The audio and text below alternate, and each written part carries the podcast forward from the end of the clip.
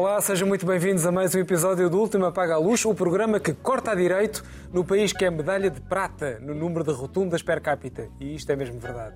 Vamos avançar para a análise das notícias da semana e para isso tenho comigo os nossos especialistas, a historiadora Raquel Varela, o especialista em comunicação Rodrigo Meita de Deus, o jornalista Joaquim Vieira e a escritora Inês Pedrosa. Começamos o nosso programa em modo gordas com as melhores manchetes da semana.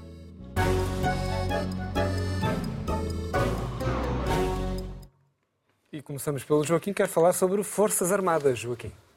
Sim, eu que escolhi este título, os fechos militares reclamam mais efetivos e, e, mais meios do público desta semana. Este é um tema recorrente, desde, sobretudo desde que acabou o serviço militar obrigatório.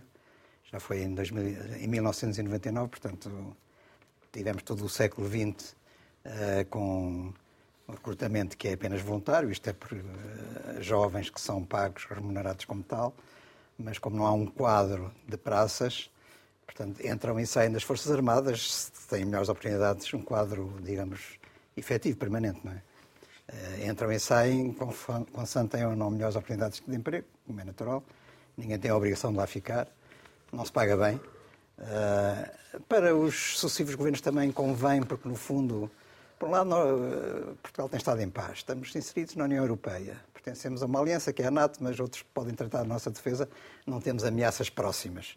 Uh, e depois também se poupa no orçamento. Portanto, pois vou menos, aqui. E se quanto, tivéssemos, como é que era? Quem é que a menos, gente ia enfrentar? Pois, exatamente, quanto menos se, quanto menos se, se tem, menos se paga. Simplesmente isto chega a um estado em que temos atualmente 59% de oficiais para 41 oficiais e sargentos para 41% de praças. Portanto, nós temos mais chefes do que índios, como se costuma dizer. Social. Quer dizer, nós não temos sequer um soldado para cada oficial. Há, mais oficiais do que há soldados. Portanto, a situação é um bocado absurda. Isto é tipo guerra do soldado. Eh, neste momento, com as ameaças que existem, de facto, ao nível global, em primeiro lugar com a questão da, da Ucrânia, que veio alertar para a invasão russa, portanto, há uma ameaça a leste, digamos assim, mas que é uma ameaça sobre toda a União Europeia, e, portanto, veio alertar para a necessidade de ajudar a Ucrânia no seu combate contra a Rússia, a Federação Russa, e, portanto, Portugal não pode muito porque também não tem muito para poder contribuir. E já contribuiu, se calhar, com eh, sucata, restos, coisas que têm, estão, estão por aí, mas que vão desaparecendo. Uh, alguns Leopard e algumas, uh, alguns blindados de transporte de tropas. Portanto, vão reduzindo ainda mais os nossos meios, os nossos efetivos. E, portanto, estamos numa situação em que, de facto, é muito frustrante, digo eu, ser chefe militar e, portanto, compreendo que os chefes militares tenham vindo alertar o governo para a necessidade de repensar isto de outra maneira. De facto, se houver uma, uma ameaça direta, concreta, uma invasão, não há esse perigo, mas pode haver, porque nós já vimos com estes cenários recentes, como o Médio Oriente, por exemplo, 20, 20 dias antes de, eh, de haver o, o, ataque de 7 de outubro do Hamas contra judeus, contra israelitas, o Conselheiro de Segurança dos Estados Unidos tinha escrito um artigo a dizer que nunca o Médio Oriente tinha estado tão pacífico nos últimos 20 anos como uh, estava agora e, portanto, foi a correr, uh, a rever as provas para alterar, porque, entretanto, tinha havido este ataque. Portanto, os cenários mudam muito rapidamente e, portanto, implicam realmente estar atento, alerta, porque pode haver necessidade de uma intervenção uh, súbita. Em Portugal isso não seria possível. E, portanto, entregávamos, rendíamos imediatamente ao primeiro invasor que aqui chegasse. Ou então ter chefes a combater. Imagine-se o caos. Inês, ruído no aeroporto de Lisboa. É verdade. Boa noite, antes de mais. Uh, a Associação Ambientalista Zero uh, uh, criou um contador que está sempre, pode ir ao site e ver-se, a contar os prejuízos e, decorrentes do aeroporto Humberto Delgado em Lisboa continuar aberto com o, e os malefícios do ruído. Declaração de interesses. Eu sou uma ex-lisboeta que saiu de Lisboa porque precisamente era, vivia nas áreas mais, numa das áreas mais afetadas uhum. e o barulho dos aviões era insuportável e não parava durante a noite. Parou na pandemia ligeiramente, mas agora com o crescimento do turismo, uh, as próprias autoridades dizem, eu falei várias vezes com o ex-presidente da Câmara de Lisboa sobre esse assunto, Fernando Medina, na época. Atual Ministro das Finanças. Atual Ministro das Finanças e que dizia não podemos fazer nada porque não há outra maneira de receber os aviões.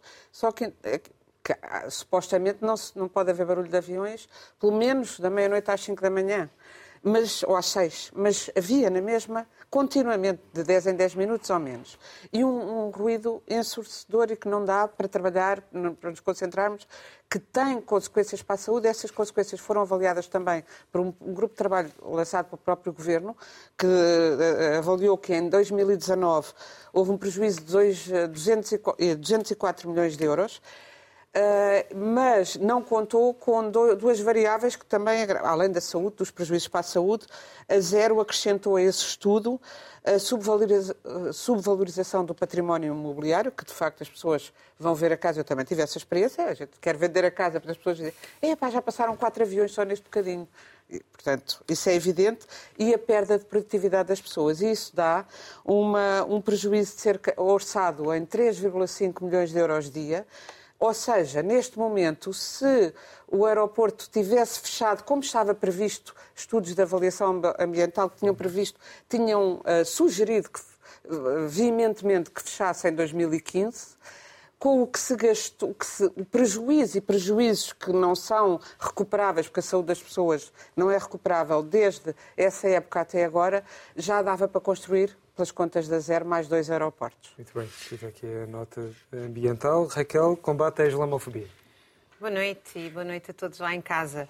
Eh, eu trouxe este assunto eh, justamente porque fiquei chocada ao longo dos últimos 15 dias com as coisas que tenho ouvido nas universidades e fora, até nos transportes públicos, da sucessão de vídeos que circulam nas redes sociais contra os imigrantes eh, de origem, enfim, tudo o que seja do Médio Oriente ou da Ásia, é tudo tratado como terrorista, ao ponto de alunos nas universidades já serem assim tratados, se vêm das ex-colónias ou se vêm de qualquer sítio. Portanto, há aqui uma associação de eh, tudo o que é para lá da Grécia é islâmico, e depois é tudo uma confusão, que as pessoas confundem islâmico, árabe, e evidentemente depois em cima, a cereja em cima do bolo é dizer que é tudo terrorista.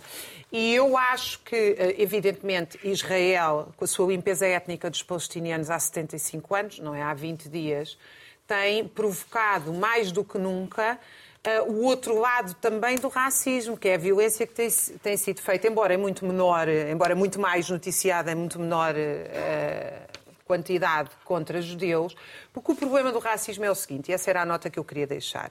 Quando se é racista, o racismo abre a porta para qualquer racismo. Quer dizer, os judeus escolhem os islâmicos, ou os islâmicos escolhem os judeus, ou os brancos escolhem os negros, ou... e o que acontece é que o princípio de que o outro é inferior a mim, esse princípio abre a porta a que qualquer um use esse princípio. E eu acho que nos falta a todos uma boa dose de iluminismo burguês da Revolução Francesa, a defender direitos universais e a ter uma perspectiva universalista de pertença ao género humano.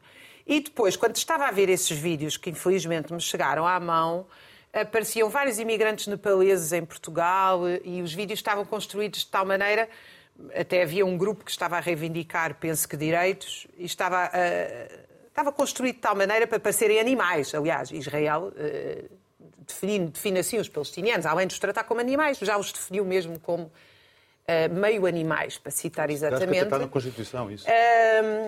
E uh, eu acho realmente impressionante que quem faz estes vídeos e quem os partilha não se lembre de perguntar aos empresários portugueses que acreditam no mito da pequena empresa que só sobrevive a pagar baixos salários, a pequena, a média e a grande, que elas pagam todas miseravelmente. Ninguém se lembra de dizer a esses portugueses católicos eh, não vou dizer brancos, porque ninguém é branco neste país, felizmente, somos todos uh, filhos de imigrantes, somos todos um bocadinho moro e um bocadinho muitas outras coisas. Mas quer dizer que ninguém se lembre de perguntar aos empresários uh, porque é que pagam estes salários, que se têm orgulho nisto, em vez de atacarem pessoas pobres que, na verdade, não há procura. Eu não acho que a solução seja as pessoas todas andarem no mundo eh, de seis em seis meses vão para outro país para ser mão de obra mais barata. Acho que os sindicatos há muito já deviam ter organizado isto há século XIX, de um país para outro.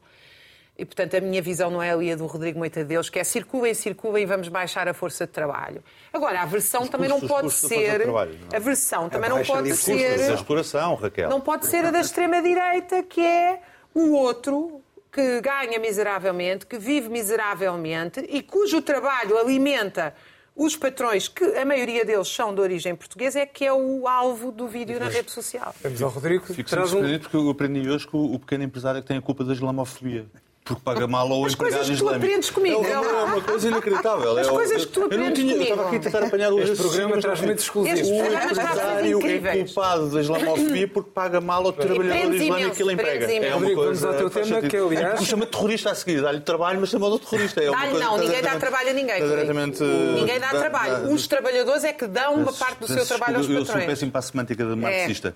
Ou não tenho jeito. O Mas eu assumo a coisa. é mais ou menos recorrente. Mas por falar em, É semântica preferências, marxista, sim, se por falar em semântica marxista, Raquel vais gostar, até porque eu eu teve- eu estava quase para começar, vou falar sobre a EFASEC, estava quase com- para começar com o Eu Avisei-vos. Eu Avisei-vos, foram 400 milhões de euros, é uma coisa maravilhosa. 60 milhões de empréstimo, 160 milhões de um contrato de valorização e 200 milhões a arder. Pronto, assim uma coisa. Eu avisei, eu, aquilo era uma coisa espetacular. Mas eu sobre a privatização da EFASEC queria deixar quatro notas. A primeira é o tom triunfante do ministro que anuncia aquilo. E parecia um vendedor de carros avariados, não é? Tipo, isto é uma coisa espetacular, o carro não tem pneus, não tem motor, mas isto foi uma coisa espetacular, vocês ainda me vão agradecer por terem comprado este Silva carro. disse que era um dia feliz para a Um dia economia feliz para a economia. Foram só 400 milhões.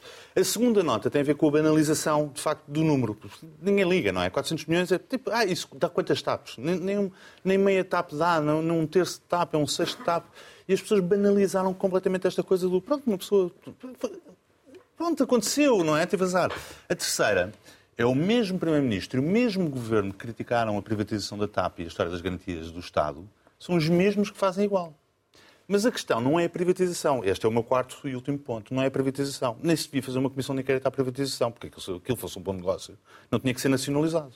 Portanto, estava-se na cara que aquilo ia dar geneira. A empresa só é nacionalizada porque não corria bem. O, o problema é que a oposição foi nesta conversa de discutir modelos de privatização, quando devia discutir o essencial, que é o que é que o Estado estava lá a fazer desde o princípio. A comissão de inquérito devia ser à nacionalização, não à privatização. Para evitar desemprego, não?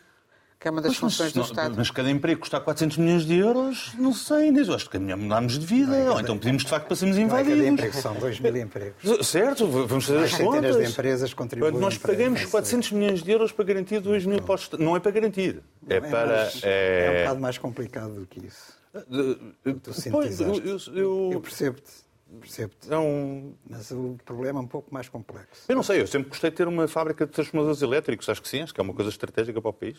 Não? Vamos agora deixar então as nossas gordas e vamos à massa crítica da semana.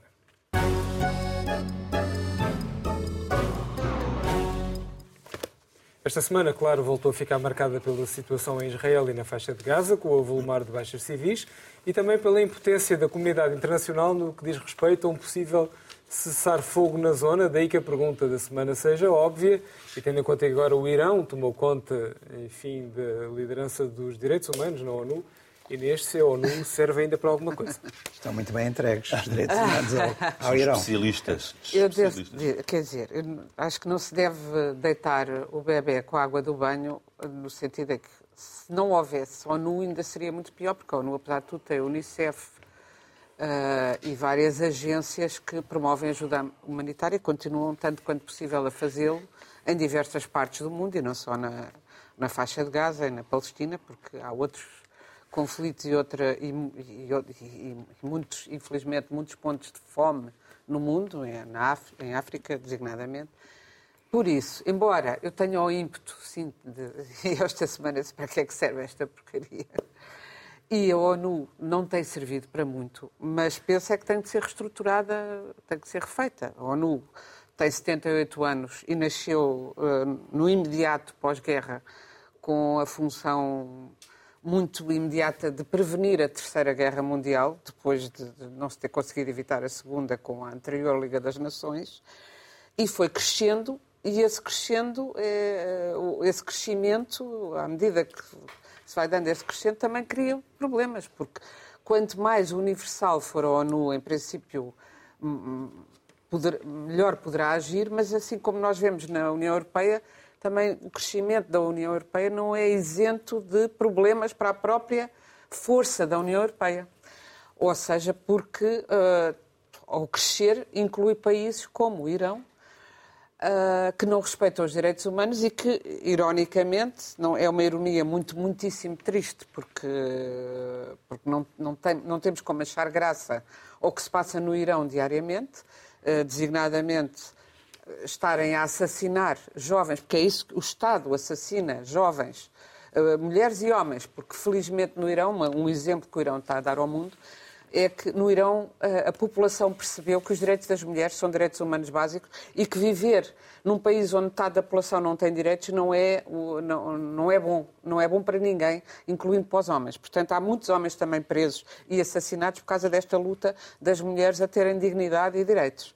Uh, mas há jovens e jovens crianças, quase adolescentes de 14 a 16 anos, que têm sido e que são assassinados e é um país, dir-me-ão, há outros países com uh, o próprio Estados Unidos, têm pena de morte, que não deviam ter, mas, um, mas apesar de tudo, pena de morte, passando pela justiça, por uma justiça uh, injusta, no sentido em que se, se, vamos matar um assassino, tornamos assassinos também. Portanto, eu, eu sou completamente, reitero, contra qualquer espécie de pena de morte.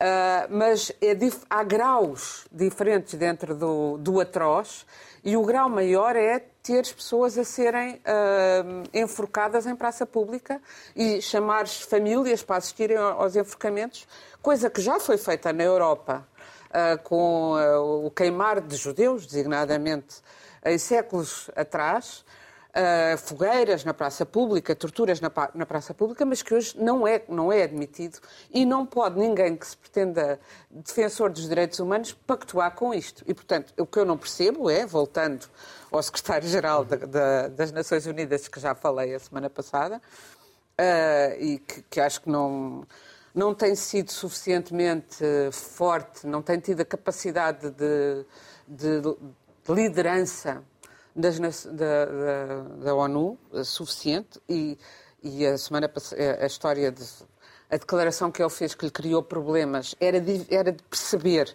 neste momento tão sensível, que ia criar problemas e que ele não devia fazer aquela declaração para poder ser um intermediário, que a ONU devia ser intermediária em conflitos desta natureza, eh, não só se pôs de lado nesse sentido, como deixa que o Irão esteja a presidir ao Conselho dos direitos humanos sem, sem ter dito que eu saiba até agora nada sobre esse assunto. Ou sem ter, Isso pelo não, menos, não interpelado. secretário-geral. Mas uh, devia fazer uma interpelação. Eu sei que, que é dos estatutos, que tem pois, de ser assim, que é, e devia ter dizer qualquer coisa a dizer temos que se calhar que uh, fazer que reunir todos os países e, e, reestruturar isto e dizer não podemos ter direitos humanos quer dizer com que cara é que o Irão diz que defende os direitos humanos quando é isto que se passa diariamente. E se disser, tem de ser confrontado com isso. Uh, porque uh, tira-se a credibilidade. A credibilidade. Não há instituição nenhuma que funcione sem credibilidade, é? sem, uhum. sem, sem ter o um mínimo de possibilidade de ser respeitada.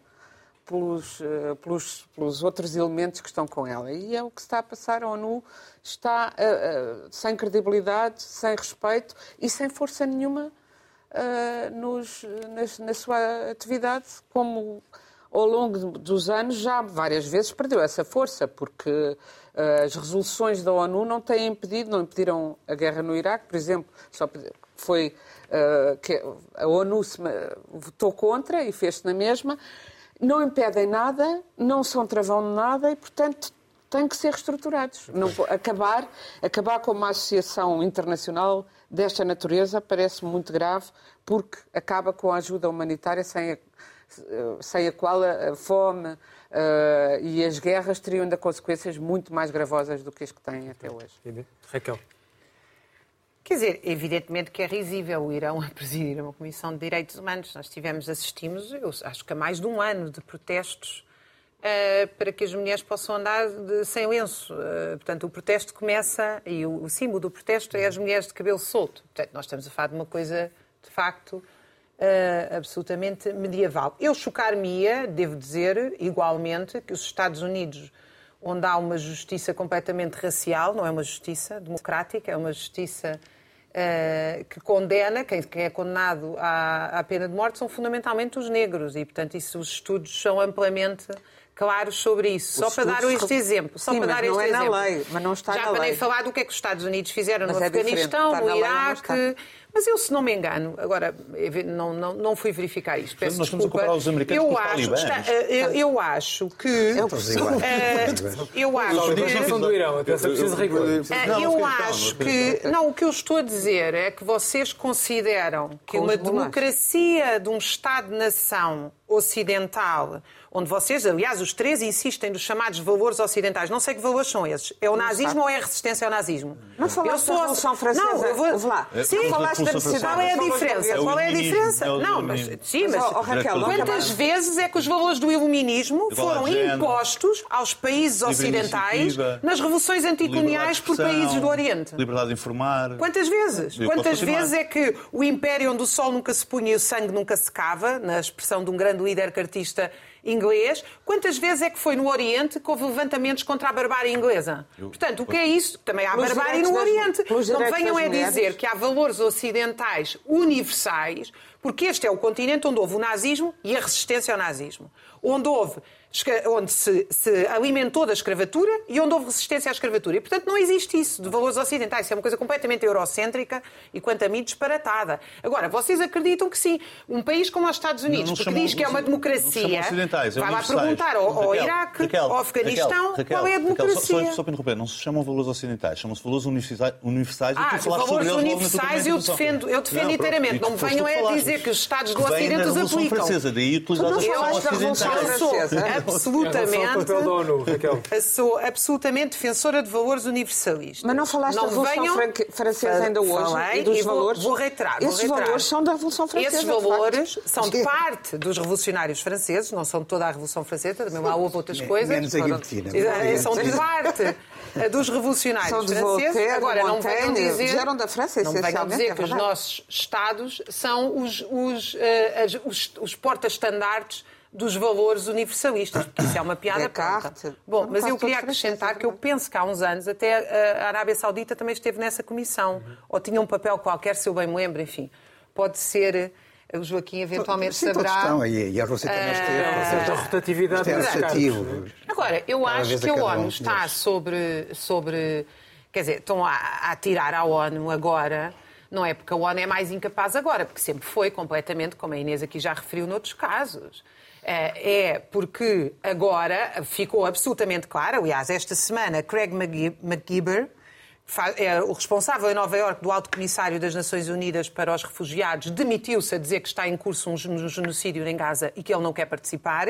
A Unicef, que é da ONU, descreveu, cito, cenas de carnificina. Há quase 4 mil crianças mortas e, portanto, a melhor maneira de acabar com os valores bárbaros dos islâmicos do Hamas, é, de, que maltratam as mulheres, é matar as mulheres e as crianças. Está o, está o assunto resolvido. É uma maneira fantástica de resolver o assunto. isso é a maneira e, do portanto, Hamas. o que nós temos, assim o que que- nós que temos, fez. as mulheres e as crianças estão a ser mortas pelas bombas israelitas, aliás, com orgulho, até dançam. Há judeus ortodoxos a dançar cada vez que caem bombas Como sobre mulheres e crianças na faixa de Gaza. Quando houve o massacre E, de 7 de portanto, outubro. o que Como nós temos- houve palestinianos no mundo todo nós no dia do temos- massacre de 7 de outubro. O que nós temos, eu, qualquer dança sobre qualquer massacre, eu condeno. Não sou Pois. como tu que escolhes, os, que Não, não, escolhes eu as tuas vítimas. eu não Eu, acho que são todas. Eu Pronto. escolhi. Escolheste, Não, não. evidentemente, tens uma posição. Não, tu só aqui, falaste que tu, é, mas eu falei Já das outras. defendes uma bomba atómica eh, na guerra da Ucrânia. Em Israel, justificas sistematicamente o que Israel Justifico. faz, que é um A genocídio. bomba atómica, Sim. quem tem a bomba Inês, tu atómica estás a é o justificar. Putin. Tu Quem estás há justifica quase o três semanas tu. a justificar sistematicamente. Ah, Raquel, para olha, ainda bem- Almeida. ainda bem que me informas, porque eu portanto, o que pensava eu que, tu é que estavas a justificar sistematicamente Eu não a bomba atómica, o o Putin e seguinte, agora Eu não o acredito em Hamas. Estados nenhuns que vão resolver as guerras. Os Estados fazem as guerras, não as resolvem. Eu acho que nós temos que olhar utopicamente para utopias concretas que existiram na Primeira e na Segunda Guerra Mundial. A Revolução Russa foi o armistício da Primeira Guerra Mundial e a seguir a ela, Sim, aos desertores não em massa...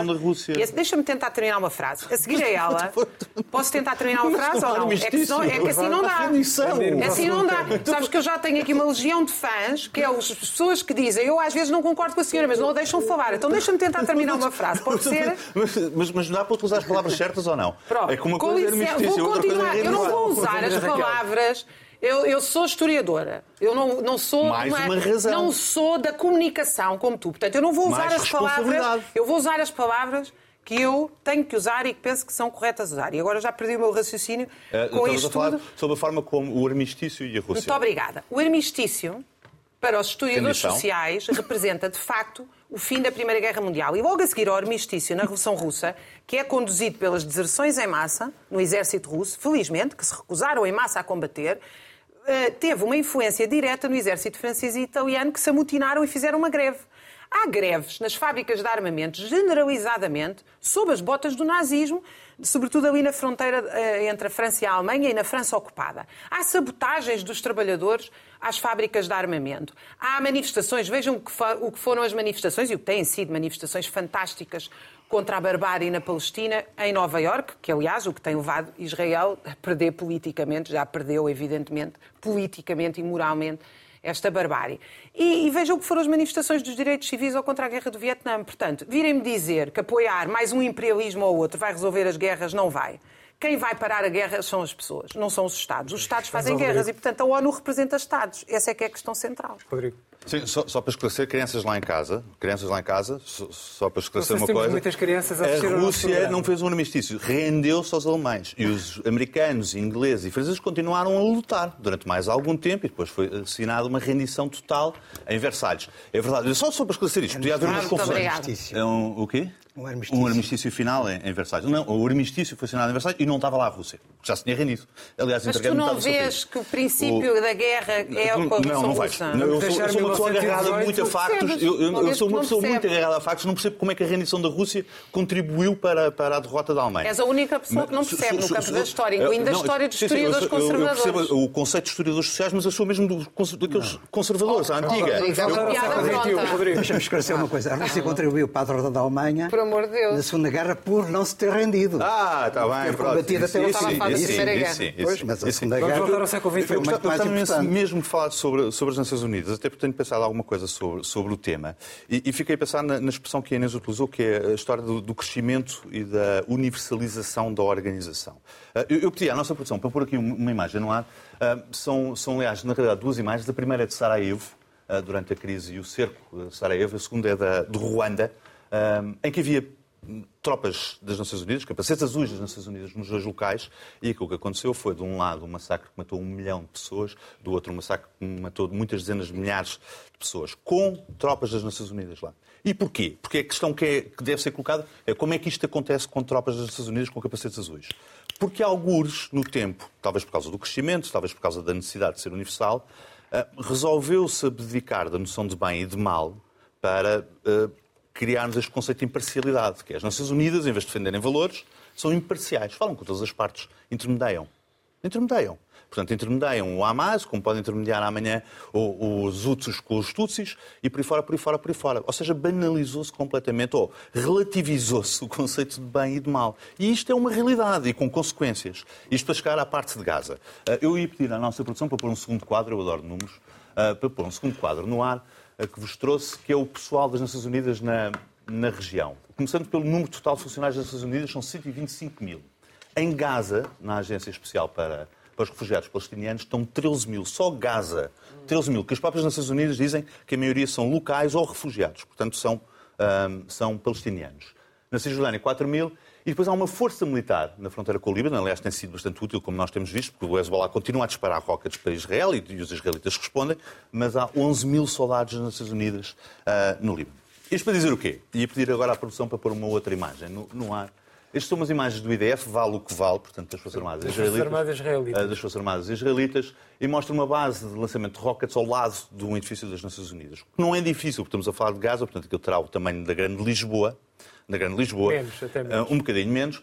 Ah, Mas pronto, pode ser que ninguém das Nações Unidas tenha visto uma base de rockets a funcionar ah, ao lado do edifício. E pedir agora para pôr uma outra imagem bastante mais elucidativa. Não viram essa base, mas isto é o elemento decorativo de quase todas as rotundas em Gaza. São os rockets que lançam para Israel e lançaram durante os últimos 10 anos. Nós estamos a dizer que, ou melhor, aquilo que eu estou a dizer é que o Hamas tem 40 mil homens armados que treinou. Treinou.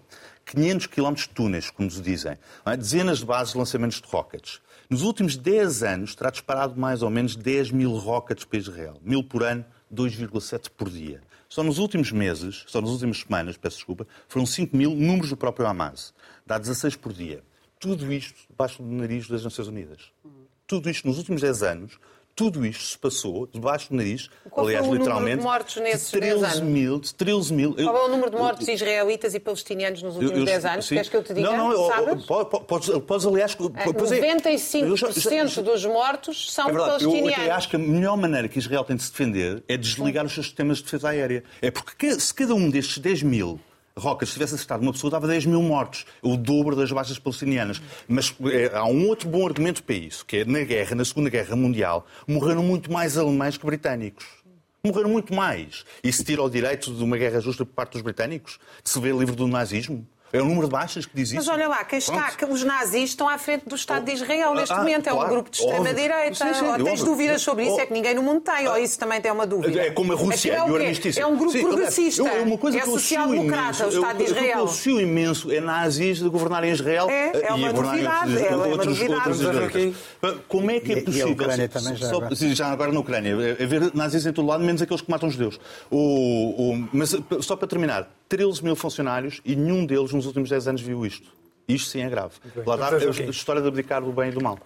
O problema é que a ONU é muito limitada nos seus poderes e, e não pode ser de outra maneira, porque também não existe nenhum órgão, eh, se, eh, eh, digamos, superveniente ao nível mundial que consiga disciplinar de tal maneira os países para evitar as guerras. Porque isso está no no próprio Código Genético da criação da, da ONU. Foi criada pelos vencedores da Segunda Guerra Mundial e, portanto, naturalmente a tendência era para eles dominarem e passaram a dominar porque eh, o que interessa não é o poder do secretário-geral. O secretário-geral não tem grande poder, a Assembleia-Geral da ONU também não. Eh, Tem o Conselho também- de Segurança, E não é? tem o Conselho de Segurança, e o Conselho de Segurança era controlado pelos, pelos Pelos países. membros permanentes. que têm- os permanentes têm direito de veto, e esses, são, esses países são os vencedores da Segunda Guerra Mundial, mais a China, que entretanto se sumou, porque a China, com o seu peso, quando entrou para, para- para as Nações Unidas, naturalmente, eh, teria que ser aceito como tal. Eh, a França também faz parte, enfim, a França não é propriamente um vencedor da Segunda Guerra Mundial, mas na altura achou-se que, que sim. o de Gaulle, enfim, o de Gaulle não estava no poder, mas eh, o a, França, é o seu peso e a sua influência, eh, e o de Gaulle inspirou de qualquer maneira o poder está. francês, porque foi ele, ele de alguma o maneira, iluminismo, sempre era o triunfador da parte da França no, no fim do conflito, não é? Lá está. Ah, e, e a verdade é que, entretanto, o mundo evoluiu nestes quase 80 anos ah, e os, os membros do Conselho de Segurança continuam a ser os, me- eh, os membros eh, perma- permanentes, que são cinco, depois há mais 10 eh, que rodam, lá está, como a história dos, dos direitos humanos, também aí vão rodando. Mas vão rodando, mas ao mesmo tempo eles têm que ser eleitos para outros países e, portanto, neste momento Portugal está, por exemplo, a fazer lobby para ser eleito para o Conselho de Segurança eh, contra a Alemanha, curiosamente contra um país aliado da União Europeia, mas eh, são, são estas as lógicas, contra a Alemanha e outros países. Ah, e, portanto, o problema maior é quando os próprios membros do, eh, permanentes do Conselho de Segurança têm interesses específicos e têm interesses que vão contra aquilo que é, digamos assim, o consenso geral ou a votação maioritária da Assembleia, da, da- da Assembleia Geral, que de facto não tem poder nenhum, é uma espécie de Senado e, portanto, tem que a China tem o mesmo voto na Assembleia Geral que tem o Luxemburgo, por exemplo. Se atendermos à diferença populacional, de facto, não faria muito sentido que as decisões da Assembleia Geral fossem vinculativas. Eh, É uma maioria de países que vota, mas não quer dizer que a maioria fosse, de facto, a, a- a favor da decisão correta. Muitas vezes é, por exemplo, na condenação da Rússia em relação à Ucrânia. A Rússia é esmagadoramente condenada nas Assembleias Gerais, mais do que uma, mais do que duas, mais do que três vezes, e só tem quatro aliados, que são aliados países muito democratas, que é, por exemplo, a Coreia do Norte, é a Síria, é a Bielorrússia e, e por aí, a Nicarágua, e, portanto, estamos conversados. Nem sequer o Cu- Cuba, por exemplo, vota a favor da Rússia. Mas, de facto, a Rússia depois chega ao Conselho de Segurança e impõe o seu veto e, portanto, toda, nenhuma decisão do Conselho de Segurança sobre a Ucrânia é efetiva porque a Rússia continua a votar. Tal como eh, os Estados Unidos exerceram o direito de veto para proteger Israel, por exemplo. Em muitas situações em que a Assembleia Geral condenava Israel, Israel viola sucessivas, sucessivas dezenas de resoluções das Nações Unidas, mas depois vai-se ao Conselho de Segurança e os Estados Unidos, aliados e protetores de Israel, de facto, exercem o direito de veto e, portanto, fica tudo, digamos assim, em águas de bacalhau. E também, muitas vezes, nem sequer vão ao Conselho de Segurança. Como eh, os Estados Unidos não conseguiram convencer o Conselho de Segurança a dar-lhe, digamos assim, a apoiar a invasão da, do Iraque, invadiram mesmo sem resolução do Conselho de Segurança. Os Estados Unidos e os, e, e, os, e a Grã-Bretanha, do Tony Blair, também com alguma conivência e cumplicidade aqui nossa. Cimeira dos Açores com Exatamente. Dom Barroso. Cimeira dos Açores com Dom Barroso e também com José Maria Azenar de Espanha. Ainda por cima com o Dom Barroso a dizer que tinha visto as provas, uh, que lhe tinham sido mostradas e que ele tinha visto as provas da existência de armas de destruição maciça no Iraque, uh, na posse de Saddam Hussein, e tudo aquilo era falso e tinha sido fabricado no próprio Conselho de Segurança pelos Estados Unidos. Portanto, tudo isto é, acaba por ser uma, de certa maneira, uma fantochada. Tudo isto descredibiliza eh, as Nações Unidas e a ONU está descredibilizada há muito tempo mas vai existindo de facto uma instância, digamos assim, que pode dar alguma esperança. Porque há a história da, da Unesco, que, que, é importante para a defesa da, da, cultura, do ensino, há a história da Unicef, há a Organização Mundial de Saúde. Há muitas organizações das Nações Unidas que de facto têm tido uma influência muito positiva no desenvolvimento da humanidade. Agora, não vejo ninguém a, querer impor valores ocidentais, ou falar em valores ocidentais, isto para responder aqui à Raquel, o que vejo são existe uma defesa do conceito de valores universais, de valores universais que é diferente. Mas os valores universais não são ocidentais, não são orientais. É a tolerância, é a democracia, é o respeito pelo outro, é a liberdade de expressão. Eh, e, portanto, estas coisas que deveriam ser, digamos assim, uma plataforma mínima a que todos os países deveriam aderir. A igualdade também, o princípio da igualdade é muito importante. Igualdade, liberdade, fraternidade, enfim, vamos a. A Carta do, dos Direitos das Nações Unidas. Exatamente. Pronto, a Carta dos Direitos. Ou, da, ou, ou dos Direitos Humanos da, da, da Revolução Francesa. Mas depois temos a China, por exemplo, a dizer que não, isto tudo é relativo, que uh, não queiram impor uma cartilha de direitos universais a toda a gente, porque os direitos têm que ver com a cultura de cada país. E, portanto, nós temos a nossa concepção, vocês têm a vossa, Muito e, portanto, bem. não nos venham impor a vossa. E, portanto, podemos continuar a esmagar os iogures, a, a, a perseguir uh, os estudantes, uh, como foi na Praça Tiananmen, a abafar a democracia na, em Hong Kong, porque isto é a nossa maneira de ver a organização política e social. E, portanto, desta maneira é impossível, de facto, que a ONU tenha um poder efetivo. Fala-se em aumentar o número de países do, de, com permanentes, membros permanentes da, da, do Conselho de Segurança, mas quem é que vai aceitar isso? É o Brasil, a Índia, uh, aqueles que entraram para os BRICS, a África do Sul. Uh, isso vai ser uma grande confusão, vai ser um saco de gatos Bem, e não parece que aqui, agora, venha a ser possível que isso aconteça. os nossos valores universais do Orçamento do Estado numa penada neste último apaga-luz.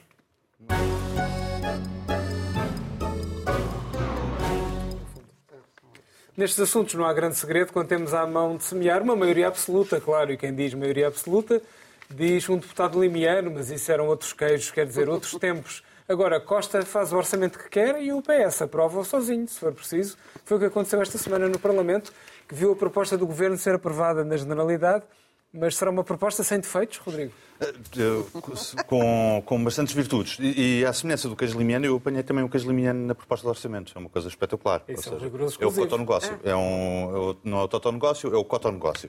A Raquel vai gostar. Vocês já repararam como só os sindicatos independentes é que estão a fazer greves? Os afetos às CGTP e ao GT não estão a fazer greves. Eu vou-vos explicar porquê. Eh, eu, eu ia pedir à nossa operação para pôr no ar um, uma, uma pequena tabela, eu adoro tabelas, isso são as deduções fiscais, aquilo que qualquer português trabalhador tem direito. Uh, tem direito a descontar 30% das, despesas em educação até ao máximo de 800 euros, que é uma coisa fácil. Na saúde, 15% até ao limite de 1000 euros, imagine-se bem, é? Portanto, se, o cancro, se for um cancro grave e exigir tratamentos, é só até 1000 euros, uh, não passa disso. Filhos, etc. As cotas sindicais vão até 100%. E, e é a parte melhor, os 100% é uma coisa recente, foi aprovada agora é aprovado, aliás, está nesta proposta de lei, estava em 50%, passa para 100% o benefício fiscal, a dedução fiscal das cotas sindicais. É uma Mas coisa é que o Governo está cheio de medo de não ter sindicatos com quem dialogar. É, exatamente, deve ser por causa disso. E as outras deduções fiscais todas, portanto, para os filhos, para, para, as, para as, casas, as despesas, etc., essas mantiveram-se na mesma... Mas os sindicatos são baratos. Mesmo com 5% Pá, não tem nada a ver com essas despesas. Mesmo com 5% ou 6% de inflação, o resto das deduções fiscais ficaram na mesma, iguais. Aliás, esta brincadeira das deduções fiscais dá para quase aumentar a receita do IRS, dizendo que se está a reduzir o IRS. Não é? Porque eu estou, na prática, a reduzir tudo aquilo que são decisões fiscais.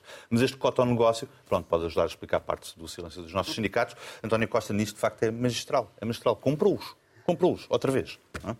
Joaquim. Uh, Chama-se política. É inacreditável. Uh, este, a questão do orçamento não teve muito impacto porque tinha havido um debate quinzenal há pouco tempo antes e praticamente as coisas que se discutiram agora já se tinham discutido antes, até com mais vantagem, porque se discutiu a TAP nessa altura e, por exemplo, agora a TAP nem sequer esteve. Eclipsou-se. Uh, Eclipsou-se completamente, não esteve presente sequer na ordem de trabalhos. Não, mas, mas o, o governo... mas Costa disse uma coisa importante sobre a TAP, que ainda não tinha dito. Sim, uh, penso que não foi de agora. Essa coisa foi da outra, do outro debate anterior. Ele falou agora a, a história da Foi a resposta ao veto ah, sim, do Marcelo. A, sim, sim, a história da, de só se privatiza se garantir o hub se garantir Lisboa. O hub de Lisboa. Só privatizamos se garantir o hub de Lisboa. Mas pronto, isto está fora do orçamento também, não é? Portanto, o orçamento serviu um pouco para, para a política, lá está. Para, pronto, já sabia qual era o conteúdo. E uh, nós aqui também já, já falamos do orçamento há uma semana, portanto eu não tenho muito para adiantar. Uh, não há uma grande, um grande cavalo de batalha de, sequer da oposição, porque um orçamento de contas certas para a direita é aquilo que é a bandeira da direita e, portanto, não havia muito para dizer. Uh, para a esquerda, a esquerda também acaba por ver o IRS reduzido, não é? E, e, portanto, também não havia muito para poder criticar, a não ser uma suposta, um suposto aumento da carga fiscal, mas nós não sabemos ainda se a carga fiscal vai de facto aumentar ou não. A receita uh, porque, vai. Com os impostos uh, indiretos. A é? receita vai, segundo a, a receita, a receita pode aumentar, mas isso é porque a economia melhora, porque há mais gente a trabalhar, enfim.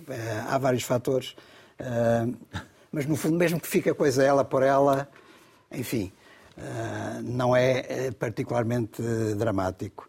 Ah, portanto, sem haver grandes bandeiras, a discussão de facto não teve. Quem é que se lembra hoje da, da intervenção de, de Miranda Sarmento, por exemplo? Enfim, morreu completamente. Uh, e, e, portanto, foi apenas para, perversamente, por parte da maioria e por parte de António Costa em particular, dar umas mordidelas, portanto, fazer uma intervenção parlamentar que ele é bom e, portanto, pode-se dizer que ele ganhou o debate, uh, e também dar umas uh, alfinetadas no Presidente da República, escolhendo para fechar o, o, a intervenção do Governo, uh, quem? João Galamba, que, que, tinha, cuja admissão tinha sido exigida este ano já pelo Presidente da República e, portanto, que António Costa, à última hora, acabou por tendo um problema de consciência, como ele disse, acabou por rejeitar. Mais ainda, depois o próprio João Galamba, uh, na, na, tal intervenção final, que foi uma intervenção morta, que não teve também, também é não teve história, não é? A intervenção de João Galamba não teve história. Uh, acaba por citar, em defesa do orçamento, o próprio Presidente da República. E, portanto, o que se tira, retira deste debate são estas pequenas uh, guerras do Alecrim e da Manjerona, mas nada disto altera aquilo que é o fundamental da situação. Menos, eu, eu, eu, confesso que me divirto imenso a ver uh, as, as, discussões quinzenais, e acho muito bem que existam, e as do orçamento também, uh, embora se note falta de parlamentares. Costa tem uma grande dança de salão porque também não tem muita competição, não é? E, e o problema é que a direita democrática, uh, estou a falar do PSD, vá, da Iniciativa Liberal, vá lá, mas o PSD tem sido muito pouco uh, contundente e muito pouco. Uh, dá, dá, sempre tiros ao lado, por exemplo. A IUC, que são 25 euros por mês, já falámos, uhum. por ano, portanto não. Em vez de ir pelo todo e criticar aquilo que é criticável, mas aquilo que é criticável se calhar não é para o PSD porque é um orçamento demasiado contas certas, demasiado Uh, vamos guardar aqui uma poupança para os dias piores e vamos deixar as coisas mais ou menos. E um orçamento bastante assistencialista, como tem sido a política uh, do governo. Já era um bocadinho na geringonça, mas agravou-se esse lado assistencialista, que é nós estamos a dar benefícios Uh, chama-se política. A política faz isso para comprar as pessoas. O Joaquim estava a dizer em relação à história do, do, sindicato ser o novo queijo limiano. Claro que Uh, e, e pode-se dizer, um governo de maioria, de maioria, absoluta nem sequer precisa fazer esses, essas negociatas, se as faz na mesma, ainda bem, no sentido é paz social. quer criar paz social uh, verdadeira. Mas acho que há demasiada uma paz podre que não atende, não atende às dificuldades que as pessoas realmente têm. Por exemplo, claro, baixou, baixou, o IRS, pronto, baixou o IRS mas mais metade da população já não paga IRS porque ganha tão pouco que não o paga.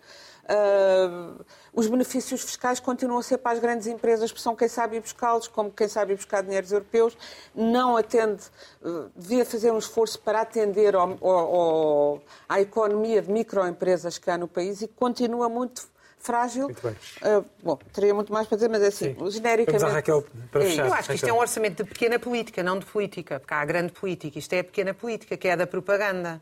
Vejamos, nós temos uma inflação composta nestes dois anos de 14%. Portanto, quando António Costa anuncia aumentos, é mentira. As pessoas perderam dinheiro, perderam uh, capacidade de comprar. Dinheiro é uma forma vulgar de o dizer. Eu, eu, tinha prometido a semana passada que não me lembrava de cor, mas agora já fui à procura. Um jato, uma voltinha de jato, que Portugal está no top neste momento na, na Europa, uh, é equivalente a 23 mil quilómetros de um carro a gasolina. E fiquei a saber, nas minhas investigações, está publicado em todos os jornais, que estes rapazes e raparigas que vêm para Portugal para viver para o Príncipe Real e depois se orgulham de andar de metro e comer comida vegan, também vão de jato de tiros para a Portela. Não vão só de jato para tiros, vão de tiros para a Portela. Então há um aumento brutal do tráfego para fazer, porque quer dizer, andar na estrada ou de comboio, como nós, comuns dos mortais acrescentar que o investimento, o investimento uh, uh, que é, uh, enfim, o investimento previsto não existe, porque as famosas cativações depois também passam a não executado. Então há áreas do orçamento, do, do orçamento que não chega a ser 15 e outras 30% é só 15 a 30% é executado. Ou seja, o que nós temos ali é uma é uma vaguíssima carta de intenções, porque a realidade é completamente distinta. Muito bem, o orçamento vai mudar o país ou não? Agora saímos muito rapidamente com o vídeo da jornada.